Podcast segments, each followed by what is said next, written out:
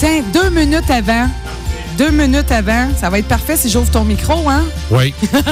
il, ou- il ouvre un demi, alors il était 28. Il n'est pas question de ça.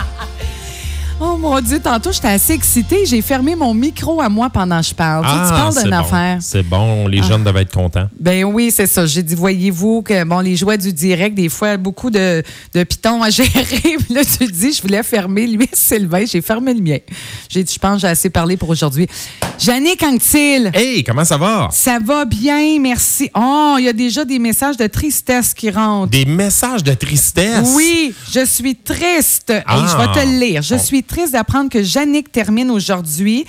J'a- j'a- J'attendais ce moment toutes les semaines pour partir la fin de semaine du bon pied. C'est donc bien fin. Ça, là. Sylvain, le camionneur qui, qui nous Ah écoute. oui, oui, oui, oui. Ben bonjour, bonjour à toi, transporteur de déchets. Je ne sais pas qu'est-ce qu'il Oui, transporte. je pense que oui. Euh, il travaille pour une, une compagnie que je connais bien, des gens que j'aime bien. Alors, euh, ouais, on s'était écrit déjà, c'est le fun. Euh, bravo. Ah. Arrête de me voir quand tu veux parce que Yannick arrête la radio aujourd'hui ici, mais il n'est pas mort, là, Yannick. Ben non, c'est ça, j'ai dit que t'es pas en fausse terminale, là. J'espère que non.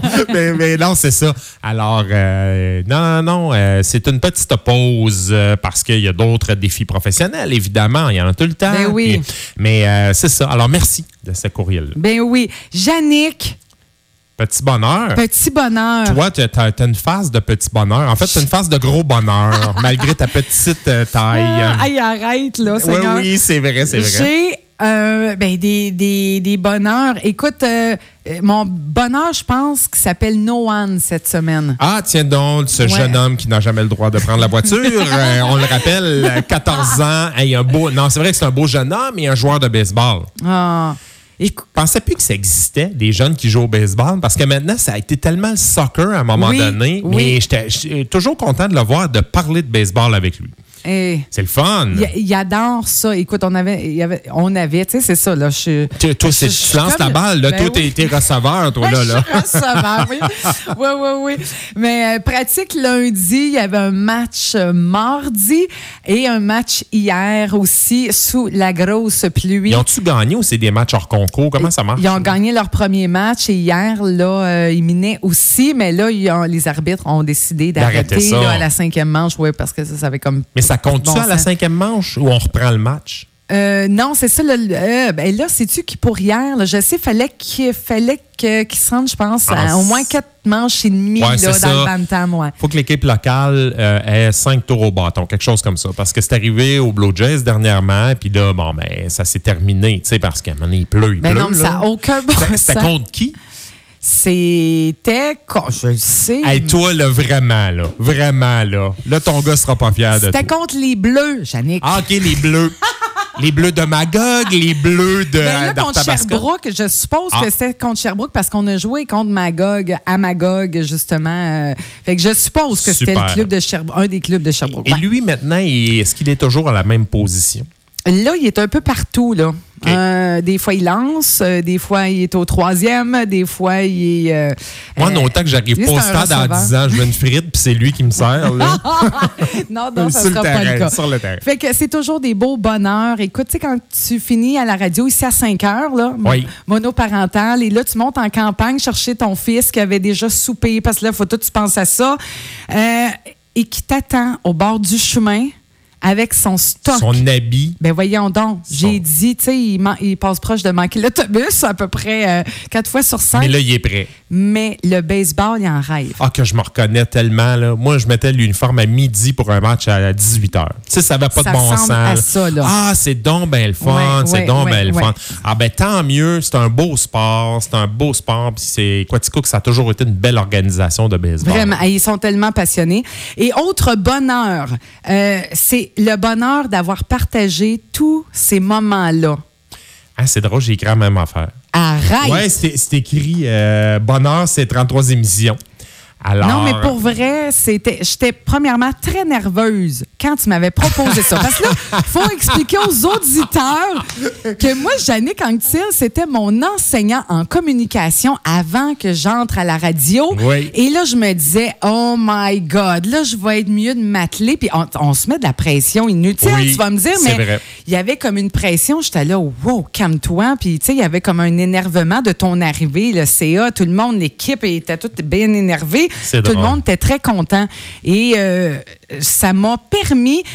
euh, tu sais que j'ai beaucoup de monde dans ma tête? oui, Ça me permettait cette demi-heure de respirer, incroyable. Puis de, ça me permettait de comme de, de tout mettre sur pause, de dire c'est quoi le, beau petit bonheur de la semaine? Fait que c'est ça un peu que ça m'a permis de faire, puis de, de, de voir comment tu es organisé, comment tu arrives prêt, puis comment, mon Ça, Dieu! ça fascine bien du monde. Mais, Ben oui. mais c'est- oui, c'est plaisant. Et je l'ai mentionné tout à l'heure, je suis entré en nombre pour ceux qui viennent de se jo- joindre à nous, parce que le patron m'a m'a remercié aussi, puis c'était bien flatteur.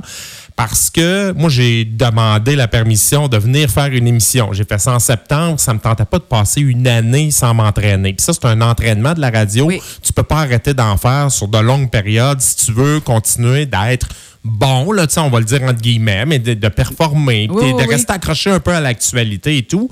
Mais j'avais le goût de faire des choses autrement. Je- après avoir commenté l'actualité pendant des années, tous les matins, puis encore une fois, c'est un honneur de faire ça. On te demande de donner ton opinion alors qu'il y a 125 000 de population, mettons à Sherbrooke. Oui. Toi, tu donnes ton opinion, tu as un micro. Oui. C'est un grand privilège. Et euh, à un moment donné, le, le- le minimum que tu peux faire, là, c'est que quand tu es tanné de faire ça, c'est d'arrêter et de ne pas continuer pour les mauvaises raisons. Non, c'est Mettons l'argent ou ça. pour continuer à, à ce que les gens entendent ta voix. Moi, ça, je m'en foutais un peu. Je voulais con- continuer à faire de la radio, mais j'ai dit, je veux parler de bonnes nouvelles. Et c'est vrai, j'étais assis à mon bureau un lundi à la fête du travail en septembre dernier, en 2018. J'ai dit, pourquoi je ne ferais pas de la radio avec Patricia? Alors, je t'ai écrit et... Hey, ça ça m'a touché. Tu comprends-tu que tu aurais pu demander à n'importe Ah! quelle animatrice en Ouais. estrie au monde? Ça Là? me tentait pas parce que je, je voulais en faire avec toi. Je, peu de gens ont suivi mon cours en, se disant c'est ça, je veux faire de la radio. J'ai des gens d'affaires qui suivent mon cours, des joueurs de hockey, des politiciens, mais quelqu'un qui voulait se consacrer à la radio et qui prend ses dernières scènes noires pour me payer, là, tu sais, parce que c'est tout ce qui reste. là. je Oh je le dis parce God. que j'ai, quand- comme toi, quand j'ai suivi le cours avec M. Malo, j'avais emprunté l'argent. Moi, je n'avais même plus. là. Euh, J'étais à moins 1000, donc j'en avais emprunté. Donc, ça, je voulais en faire avec toi parce que je te trouvais vraiment bonne. J'aimais ce que tu faisais. J'aimais l'attrait Là, que tu vas me faire t'avais. pleurer, mon maudit. non, non, pas vrai. Pas vrai. Ben, il fait soleil, va faire un arc-en-ciel. en Bon, même bon, temps. bon. Ah ouais. Mais, mais c'est ça, je voulais vraiment en faire avec toi et j'aimais la radio de Quatica qui se démarque vraiment comme euh, radio coopérative par rapport à tellement d'autres. Alors, je m'étais dit, good, ça va être le fun. Mais, tu sais, entre le demander puis se faire dire oui, il y a deux mondes, mais il s'est écoulé 10 minutes. Alors, j'ai tout de suite dit, OK, les autres veulent, sont motivés, je pense que ça va être le fun.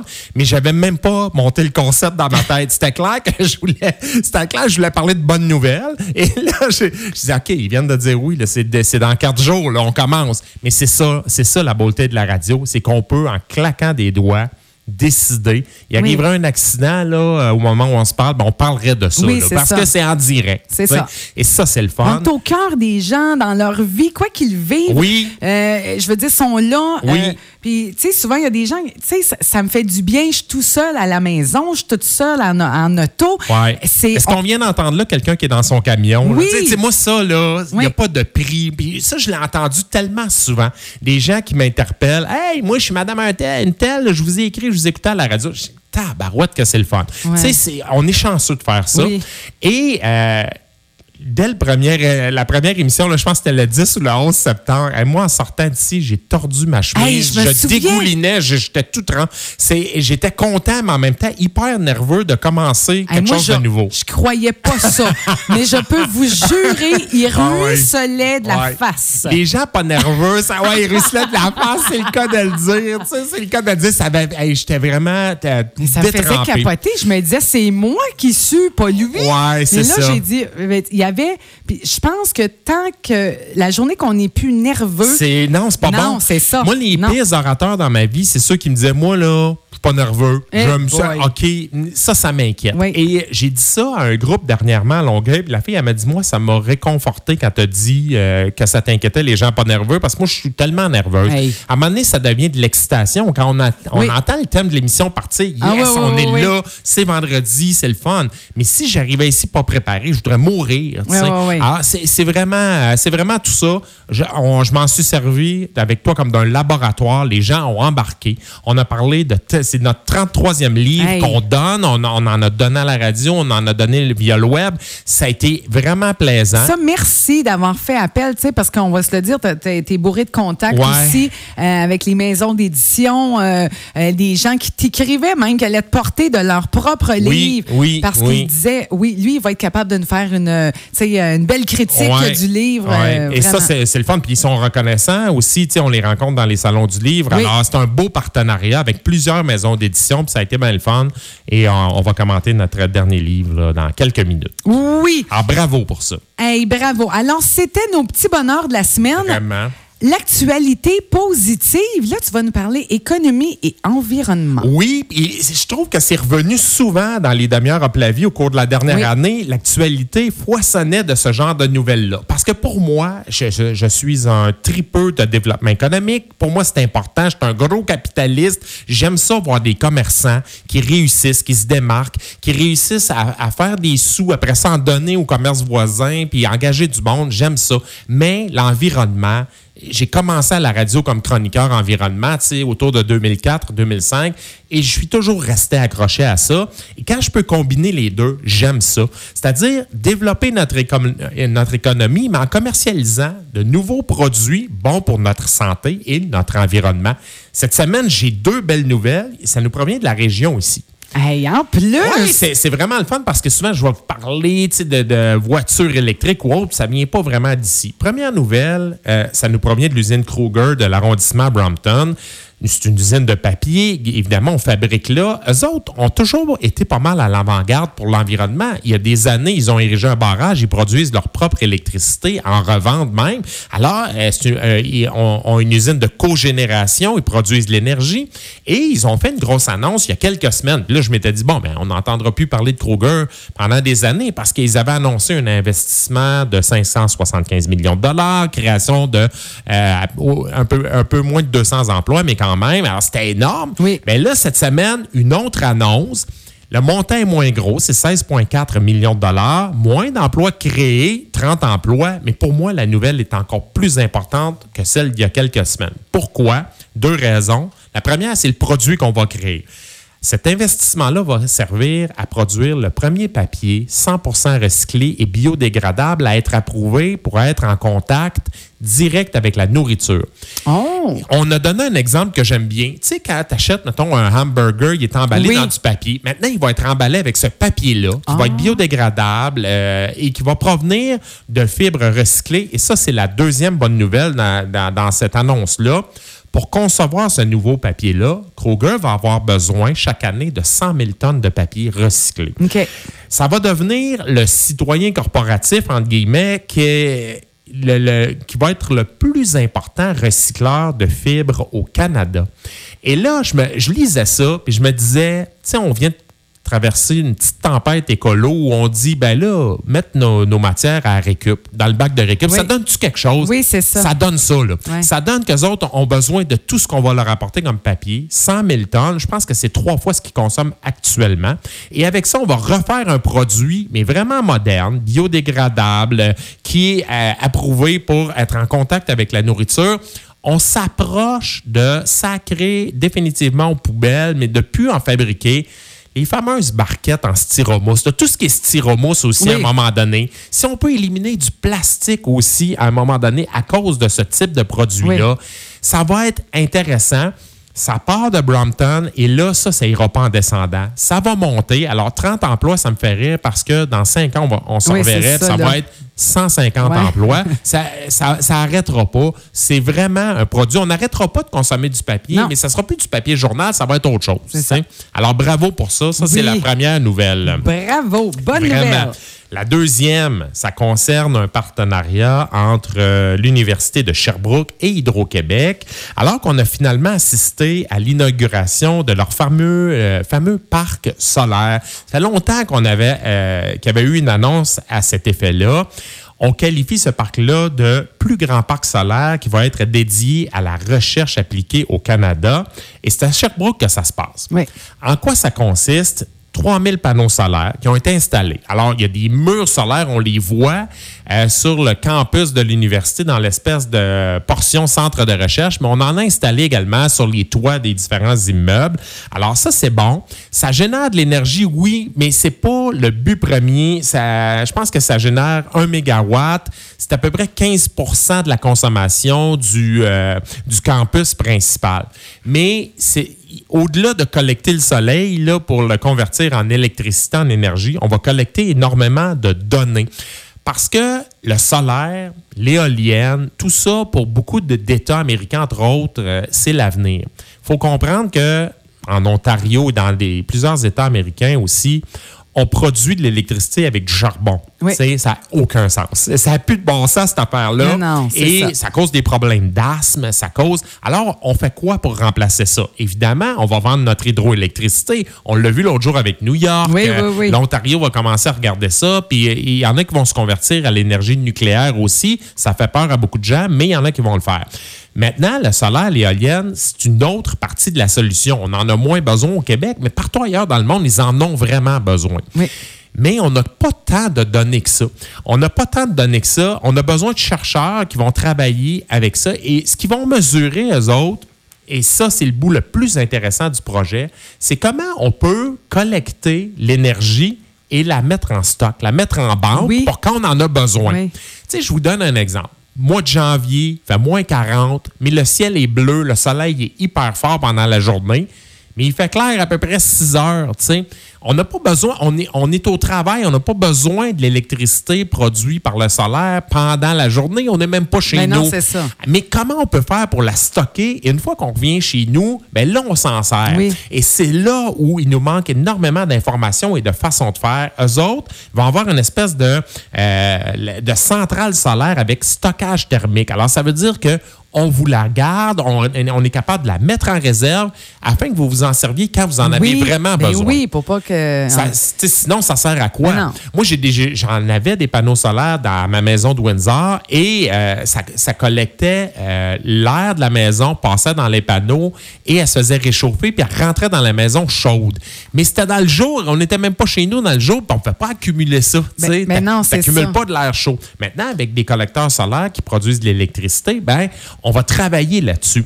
L'autre affaire, c'est que Hydro a embarqué dans le projet pour une raison très simple, c'est qu'ils vont faire étudier par tous ces chercheurs-là comment on peut prendre l'électricité du solaire et la rentrer dans le réseau euh, d'Hydro-Québec. Et ça, euh, après ça, ça fait des petits. À un moment donné, tu as des centrales euh, solaires qui vont produire de l'électricité et ça va entrer dans nos poteaux d'électricité. Je te le résume grossièrement, mais ça donne ça aussi. Alors ça, c'est intéressant. évidemment, merci au gouvernement provincial et fédéral qui ont financé à peu près 65 des, des 5,9 millions que ça prenait. L'Université a reste, puis euh, sûrement des subventions de recherche à travers ça. Et ils vont sauver de l'argent, évidemment, en revendant l'électricité que ça va produire. Mais c'est surtout pour une collecte de données. Et on va devenir une des références ben oui, à, ça, à l'échelle, euh, au moins en Amérique du Nord. On va s'en servir pour ça. Puis ça, c'est vraiment, vraiment le fun. Vous voyez comment, avec l'économie, on développe l'économie, mais en même temps, pour des produits environnementaux. Très intéressant, ça. Puis depuis tantôt, là, tu parles, puis là, j'essaie de trouver un moyen comment ça pourrait être stocké, justement. Tu sais, c'est pas comme euh, tu fais une batch là, de, de, de, purée, là, tu mets ça dans des petits, euh, des, des, petits bacs à congeler. Non, tu mets ça au C'est ça. C'est avec des batteries, c'est avec une centrale thermique, avec une espèce de gros. Tu sais, on, voit des postes d'hydro des fois où l'électricité transite. Alors, on en a à Quatico parce que vous avez votre propre réseau. Là, Ça, c'est une autre affaire. Hein. Je racontais ça à des gens de Montréal. Je disais, nous autres, là, on a Hydro Sherbrooke, Hydro Magog, Hydro Quatico. Eux autres, n'en revenaient pas. Je disais, hein? Vous produisez votre propre électricité. Oui, puis une chance, parce que ça permet de boucler le budget, tu sais, dans des villes Ben oui, comme ben ça. oui. C'est un gros poste de revenu. Sherbrooke, Oui, c'est la même affaire, tu sais. Alors ça, c'est euh, aussi intéressant. On pourrait plus le faire aujourd'hui, mais ça a été fait à une époque où ben, on pouvait faire des barrages. Il y avait, tu sais, euh, il y avait, bon, plusieurs partenaires, euh, plusieurs euh, compagnies d'hydroélectricité. Moment donné, on a nationalisé, mais certaines villes ont gardé ça. Puis ça, c'est une belle richesse, là. Ben oui, je comprends. Tu pourrais plus faire ça aujourd'hui. tu sais. Alors, c'est un, espèce de droit acquis, entre Oui. guillemets, c'est euh, c'est hyper intéressant. On est bien chanceux. Voilà, oui, voilà, voilà. Hey, euh, belle, euh, belle chronique, mon cher.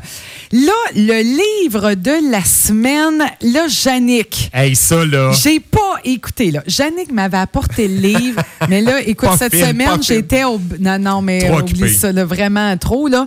Euh, Puis là, c'est pas le genre de livre que tu ouvres, que tu refermes. J'ai dit, c'est, me semble, c'est le genre de livre que j'aurais été beaucoup trop j'aurais pu dormir. Tu vas pas. Oui, t'as raison. T'as bien ciblé le livre. Et tu vois, c'est drôle parce que pour, pour cette dernière chronique livre, je m'étais dit, je vais suggérer une lecture d'été. Lecture légère. Oh, j'ai été un petit peu surpris, mais agréablement surpris. Je je vais qualifier d'entrée de jeu ce livre-là de profond. Euh, c'est un livre profond, mais qui n'est pas lourd. À un moment donné, on ne veut pas toujours mettre nos tripes sur la table, mais c'est intéressant. Le titre, écrit en lettres rouges, Sois belle et tais-toi.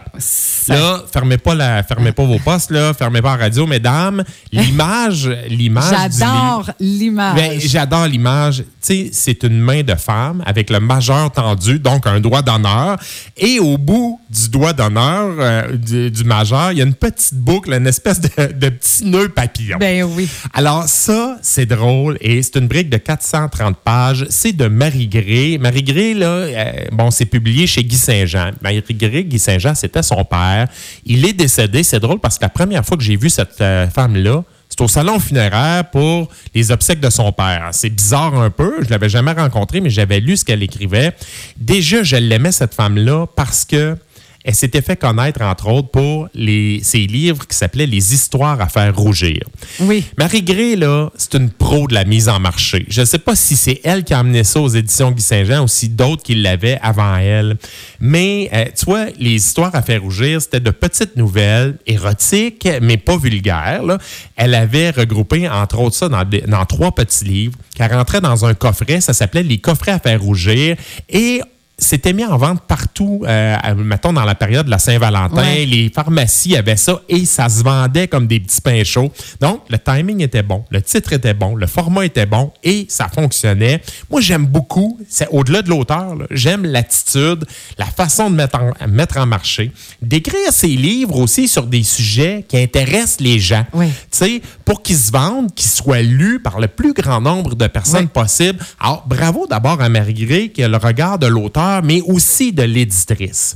Comme auteur, on aurait pu rapidement la cataloguer, cette fille-là, d'auteur de livres de cul. Tu sais, les Ben, coffrets à faire rougir, ben oui, elle aurait ben pu oui. être pognée dans ce créneau-là. Là, surtout que le nom de famille qu'elle porte, c'est, c'est- elle n'est pas parente avec Christian Grey. Là, non, mais son vrai nom, c'est Marie Saint-Jean. Je sais pas Ouais, euh, ouais. d'où ça vient, Marie Gré. J'ai jamais demandé, Mais c'est vrai. tu c'est- sais. Je sais pas si c'est un lien. hein. Hey, Fifty Shades of Ouais, Ma- ouais, Marie Gré, c'est- euh, ça s'écrit pas pareil, ça s'é- ça s'écrit pas pareil. Mais elle aurait pu être vraiment cantonnée dans ce, dans, euh, étiquetée auteur, mettons de cul. Mais elle a décidé un jour d'écrire, euh, par exemple, une série de romans. Euh, qui concernent des réalités des adolescents et adolescentes. Et Oui. je le sais parce que ma fille, à un moment donné, est arrivée avec un livre qui s'appelait La première fois de Sarah Jeanne. Là, je vois Marie Gré la première fois de Sarah Jeanne. J'ai dit, hey, Marie, donne-moi ça. là. Je veux lire ça. Tu sais, Ouais, je veux regarder de quoi ça a l'air avant que tu lises ça. C'était tellement bien écrit. Celui-là, ce livre-là, portait sur la première relation sexuelle à l'adolescence. Oui. Mais c'était très bien écrit. Elle, elle s'est entourée d'ados. Je pense qu'elle avait fait des entrevues tu sais, pour, pour vraiment euh, bien refléter la, leur réalité. Oui, c'est ça. Après, il y a eu d'autres livres décrits sur l'intimidation, etc. Et ma fille était une fan finie de Marie Gré. Elle savait que le livre sortait à telle date. Elle était à la limite de camper devant la librairie. Donc, euh, Marie Gré s'est trouvé un autre créneau. Hyper intéressant. Alors, je savais pas, en regardant Sois belle était toi, cette fois-là, où est-ce qu'elle allait nous amener. Et honnêtement, elle m'a amené là où je pensais pas aller. C'est un roman où il y a plusieurs surprises. Je les dévoilerai pas. Je veux que vous l'achetiez. Ben je veux que vous lisiez ça. Mais on vendra pas le punch. Mais je l'ai beaucoup aimé. Et ce qu'on peut dire à propos du livre, c'est que l'histoire tourne autour de Mylène. Alors, Mylène, entre euh, 45 50 ans, super belle femme qui prend énormément soin de son physique, principalement pour plaire à son homme. Hmm. L'homme en question s'appelle Stéphane. C'est un homme à femme et euh, il aime la faire parader, sa Mylène. Il aime dire Hey, regardez ma femme. C'est un peu. bon. Ouais, Ah. c'est ça. Tu vois le genre. Ouais, là, ouais, ouais, un peu Ah, macho, là. Ben ouais, un peu beaucoup. On se rend compte que c'est pas juste un homme à femme, notre Stéphane. là, C'est un gars peut-être d'une autre époque, malgré son âge, qui a été éduqué par des gens d'une autre époque, puis qui est un petit peu petit mononcle et je dirais même gros colon, c'est sais. Oh, OK. Bon. Mais Mylène embarque là-dedans parce que cette femme-là, à un moment donné, euh, on, va s'en- on va se rendre compte que dans son passé, là, Sois belle était toi, euh, c'est pas le premier qui va y avoir dit ça. tu sais. Elle l'a entendu avant ça. Elle l'a entendu avant ça. À un moment donné, elle a formé un couple avec son mari. Elle a eu deux enfants. Bon, relation ennuyeuse qui ne satisfaisait pas. Elle l'a quitté pour Stéphane. Et là, elle se dit avec ce gars-là, c'est ma deuxième chance, mais ça repassera peut-être pas. Ouais, on ça. vieillit. Ouais, on- ouais. mais le gars aime ça que sa petite femme s'entraîne, qu'elle engraisse pas trop. Si elle engraisse, ben, elle va se le faire dire. Alors, Hey, on voit un peu hey, ça. hey, ben, tu vois, déjà, on l'a Déjà, j'ai envie d'y On- faire un doigt d'honneur Ben, comme sur la couverture. Comme sur la couverture. Hein? Mais évidemment, Mylène, elle va trouver. Elle- Elle l'aura pas facile parce qu'elle va être confrontée euh, à cette façon d'être-là qu'elle a développée aussi par les gens de son entourage. Elle a une sœur. Alors, sa sœur est diamétralement opposée, Josée, à elle. Tu sais, le genre ultra-féministe pas de chum, euh, qui a de la difficulté à croire qu'il y a des bons gars dans la vie. là. Oh. Et là, on assiste à des discussions Ew. entre les deux sœurs, mettons, qui sont au restaurant. Et juste les dialogues, je sais pas pourquoi Marie Gris se lance pas dans l'écriture, mettons, d'un- d'une comédie de situation ou vraiment de, de- dans l'écriture télévisuelle, parce que là, j'avais l'impression de voir un téléroman où deux sœurs s'engueulent, mais chacune est campée sur ses positions. Euh, J'ai-tu le droit d'être popoune, moi? Ouais. Hey, ça n'a plus de bon sens ton affaire. C'est Ben rendu que tu penses à te refaire faire les seins pour ton chum, ça n'a pas d'allure. Et là, tu vois une discussion. Wow. Et ce que je trouve hyper précieux dans ce livre-là, c'est que tu as tous les courants de pensée. Tu vas avoir aussi les enfants de Mylène, là, de jeunes adultes, euh, début vingtaine, et là, le souci de qu'est-ce que je vais enseigner à mes enfants. Hmm. Puis à un moment donné, elle a un gars, une fille, puis à un moment donné, on assiste à une discussion entre le beau-père et son beau-fils. Le beau-fils qui devient serveur dans un restaurant. Et là, le beau-père lui dit Je vais te dire comment aller chercher plus de pouvoir des pitounes. Sais, un peu dans ce genre-là. Hey, Mais là, tu vois comment c'est provocateur. Ouais, ouais, c'est ça. Et là, c'est un moment qui était vraiment malaisant, mais pour moi, là, il y a des moments nécessaires dans ce livre-là. Il y a entre autres une discussion familiale au party de Noël. Puis il y a la belle-mère qui aime donc son fils puis qui ne voit pas de défaut. Est-ce que ces gens-là, à travers les 400, 430 pages, vont évoluer, vont changer leur fusil d'épaule parce que autant t'en as autant qui sont sur l'esthétique, oui. l'importance de bien paraître que les autres qui ça n'a plus de bon, plus de bon sens, faut que ça finisse. On est à l'époque du Me Too, on est Oui, à l'époque, oui. où il faut dépasser l'apparence. Alors ça, c'est euh, euh, vraiment intéressant. En tout cas, moi, ce que j'ai aimé le plus là-dedans, c'était les dialogues. Et je vous le répète, c'est profond comme livre par moment sans être lourd. Je pense que vous allez passer à travers rapidement. Moi, je l'ai dévoré. euh, et je suis pas la clientèle cible. Moi, je pense que les filles devraient lire Ouais. ça pas mal. On doit reconnaître des gens euh, dans les personnages. Vous en avez. Ben, c'est ça, ça. c'est votre famille. Vous le gros colon, là, on connaît tous un, col- un gros colon. Là. Oui, oui, puis- Ou la popoune. euh, C'est ça. Bon. Puis, une, euh, mettons, la, belle, féministe la ou- belle-sœur que j'ai jamais eu de chum, pourquoi elle en a jamais eu? Elle paraît pas mal. Ouais. Et on, on comprend pourquoi à un moment donné. Il est arrivé des choses dans le passé. Ça, ça pourrait être adapté au théâtre aussi Ah. facilement, ce- ce- cette brique-là. C'est très d'actualité. Sois belle et Euh, moi, je vous recommande. C'est aux éditions Guy Saint-Jean. C'est de Marie Gray. Et encore une fois, elle vient de me surprendre. Tu sais, à un moment donné, tu dis, bon, ben, je connais un peu le, mo- le- le type d'auteur, mais elle est toujours capable de pousser un petit peu plus loin. Et je pense que c'est déjà dans les meilleurs vendeurs. C'est sorti en mars-avril, ce livre-là. Et déjà, ça se hisse euh, dans- en tête des palmarès. Alors, c'est un peu son genre. Jeannick, là, là, tu vas donner le goût vraiment euh, aux gens de vraiment se procurer ce livre-là. Allez-y. Euh, Oui. il l'a en librairie, dans toute bonne librairie. Je pense qu'il doit l'avoir au Costco également. Ici, à Quatico, vous l'avez, je suis à peu près certain. Et allez faire un tour dans les librairies. L'été- on voit le temps qu'on a, là. Des Hey. journées grises, on va en avoir d'autres. On espère l'été, mais mettons qu'il n'y en a pas. J'étais pour, pour dire habituez-vous, mais non, on veut pas s'habituer, mais je veux dire, c'est, c'est ça la météo euh, cette année. Là. On- et je veux dire, en tout cas, dimanche, ça sera une très belle journée Ah, pour lire. ben, ça vous... ah, dimanche, ça va être une belle journée pour lire. dimanche, une belle journée pour lire. Ben, tu vois, et demain, je m'en vais à Québec aux éditions Dauphin Blanc. C'est la vente de garage annuelle. Eux autres font une méga vente de Ah, c'est garage. ça, tu me parlais Oui. l'autre fois. Alors, tente dans l'entrepôt et serre-toi. C'est comme- Des livres comme- à 1 2 3 Hey, d'autres à 50% de rabais. Non, non, mais moi, je vais fou, là.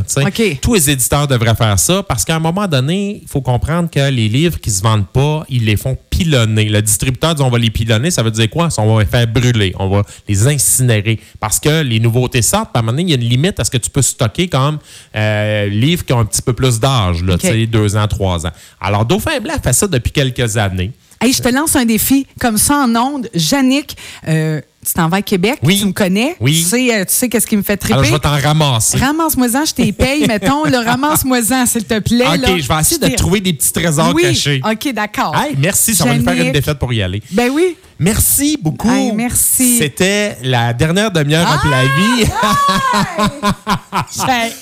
Je veux remercier Oh. les auditeurs parce qu'on s'est remercié, Oui. mais les auditeurs, vous avez été là, vous avez écrit, je le sais, vous l'avez fait ici, ça a Ça été le fun. Tu Ben oui. au début quand on faisait tirer Ben les oui. livres, les gens disaient Oh, c'était donc bien intéressant, tu sais, de qu'est-ce que Jannick a parlé ou Ouais. euh, bon. Ouais, ça prouve que tu as, des, des auditeurs fidèles. Ouais. Ben, merci de m'avoir fait une place dans cette émission-là et merci à vous d'avoir été au rendez-vous pendant toutes ces semaines-là. Oh mon Dieu, bon, je m'en vais pleurer en petite boule maintenant.